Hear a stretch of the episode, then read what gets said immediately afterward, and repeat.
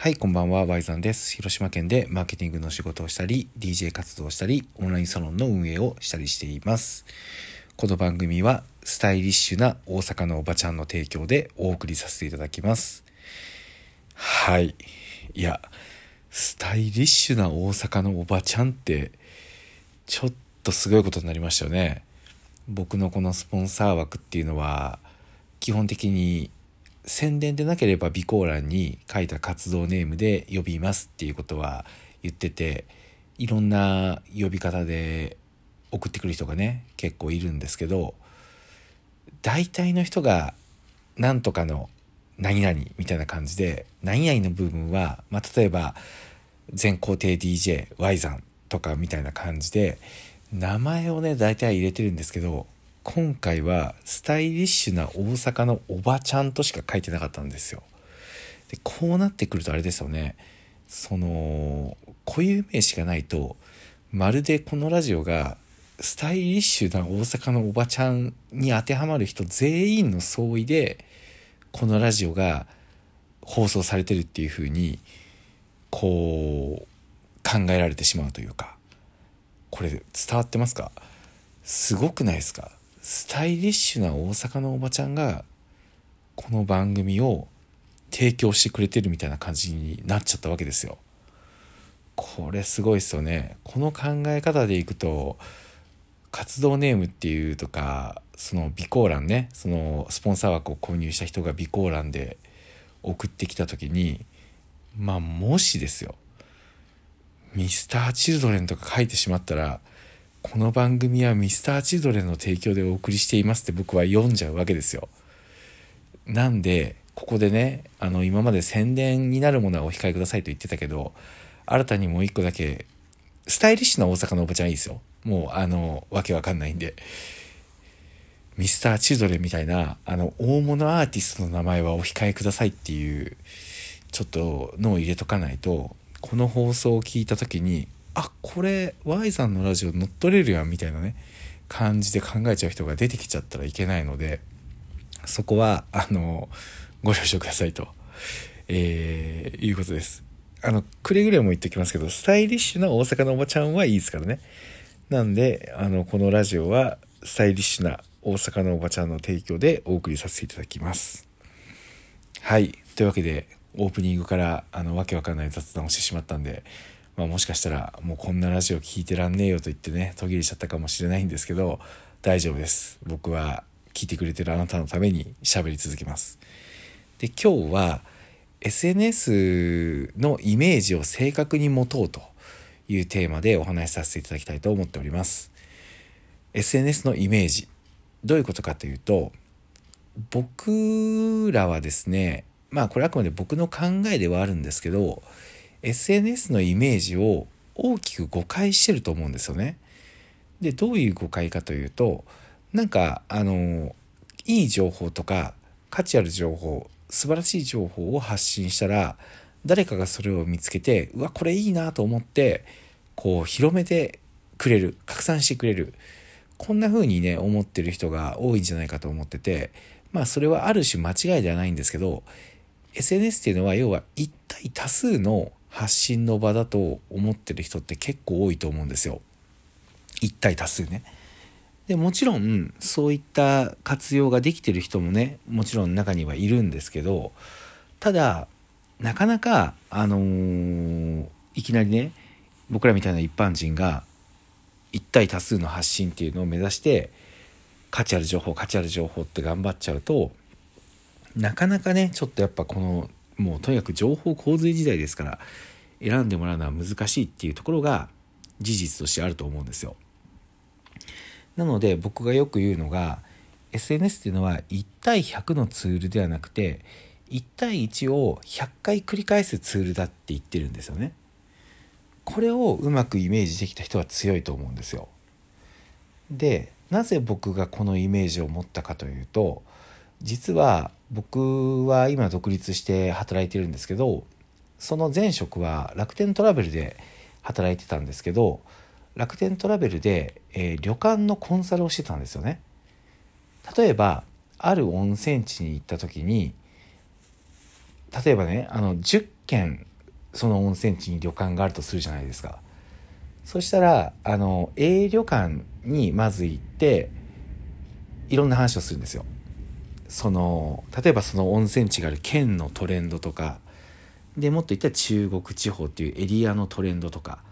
でその温泉地のトレンドとかで今旅行業界はどんな風になってるかとかで楽天で注目しているのはこれだとか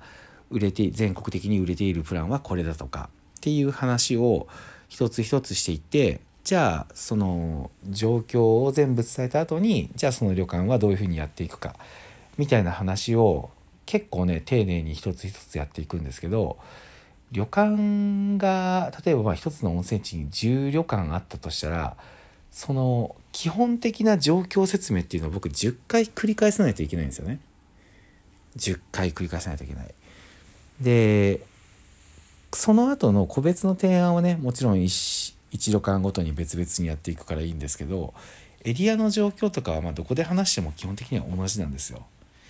で当然ねあの一個一個の旅館と向き合ってそれを話していくんですけどある時僕は思うわけですよ。確かにねこれ1対1やるのは大事なんですけどなんかいいっぺんに伝える方法ないかなみたいな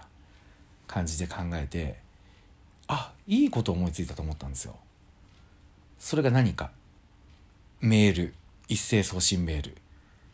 これ違いますね。この一斉送信メールがさっき言った SNS の誤った、えー、捉え方のイメージ1対100そのものだと思うんですよ。ぶっちゃけメールで一斉送信しても伝わらないです確実に経験上伝わらないですなので僕が思いついたいいことっていうのは僕が例えばね A 旅館さんに結構ガチで真剣にエリアの状況を話してるっていうことを周りの旅館が見てたらいいんだって思ったんですよ。これ分かりますか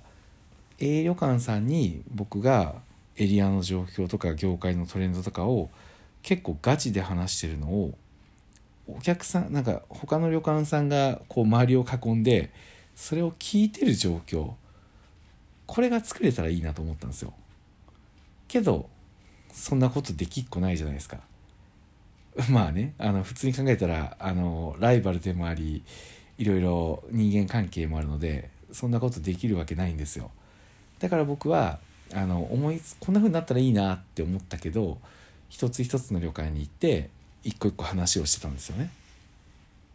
で、えー、やっぱり1対1で話すっていうのはめちゃめちゃ伝わるのでそれを大事にしてた僕は結構、あのー、優秀な成績を得ることができてたんですよ。で SNS ですよ時は流れて。で独立して SNS を使おうと思ってなかなか全体に向けて発信してたら届かないからやっぱりあの頃のように一人一人と向き合ってコミュニケーションを取っていくのがねいいんじゃないかなと思って1対1の発信っていうのを誰かに向けた発信この人に喜んでもらいたいからの発信っていうのをま具体的にねやっていったんですけどこれをま100回繰り返そうとあの時1つのエリアで10個旅館があったら1対1を10回繰り返してたみたいに100回繰り返そうとね思って頑張って毎日やってたんですけどあることに気づくんですよ。いやこれちょっと待てよと。SNS ってこの1対1のやり取りが周りの人に見えるじゃんって思ったんですよ。わかりますか？要は旅館で僕が思ったこの A 旅館さんに僕がエリアの状況を伝えてる話を他の人も聞いててくれてたらめちゃ楽なのになと思ってたイメージが SNS だと実現しちゃうんですよ。これすごくないですか？だって SNS でまあ相手が鍵をかけてたら別ですけど基本的には公開情報なんで僕が誰かに向けて発信してて誰かとやり取りしてたらそれを周りの人が見てるんですよね。これって当たり前のことだけど実はめちゃめちゃすごいことで要は誰か一人に向き合った方が効率がいいっていうのはこういうことなんですよ。一つのところに全力で丁寧に付き合ってたり思いを真剣に伝えてたりしたらそれを周りの人が見てるってことはあこの Y さんって人はこういう考え方なんだなとかそういうのが一人に向けてても見えちゃうんですよね。それって初めから1対100でこうなんか形式ばった情報を一斉に流してるっていうよりも伝わると思うんですよ。これが僕が SNS ってすごいなと思ってるところでそう考えたら1対1をやるっていうことがいかにあの効率いいというかすごく価値があることだっていうのがなんかわかるかなと思ってちょっと今日は違う角度から話してみましたイメージです僕が一つの旅館に対して業界のトレンドとかっていう全員が聞いても面白いものを真剣に話してるのを周りの旅館が聞いてる。この楽天トラベルの頃にこうなったらいいのになって思ってた状況を作ってくれたのが SNS です。そして、えー、興味持ってくれたところは個別の提案っていうのに楽天の頃は映ってたんですけど SNS もそんな風に興味を持ってくれた人とは別途で、えー、深いコミュニケーションをやっていけばいいと思うのでそこで大事なのがあのサービスメニューというところになってくると思います。そこをしっかり用意しとけばまずは情報を一般的に発信するというのは実は1対1でやった方がコスパがいいよねっていう話でした。はいなんとなくこれイメージ伝わりましたかね？ちょっと今までとは違う感じのイメージの話だったんでまあどんな風に思ったかちょっと気になるところなんですけど僕はこの感覚がめちゃめちゃ大事だと思っているので、えー、お伝えさせていただきました。はい。では、えー、というわけでね今日も聞いてくれてありがとうございました。土日なんで明日からゆっくり休んで、えー、また来週も頑張っていきましょう。じゃあ今日もお疲れ様でした。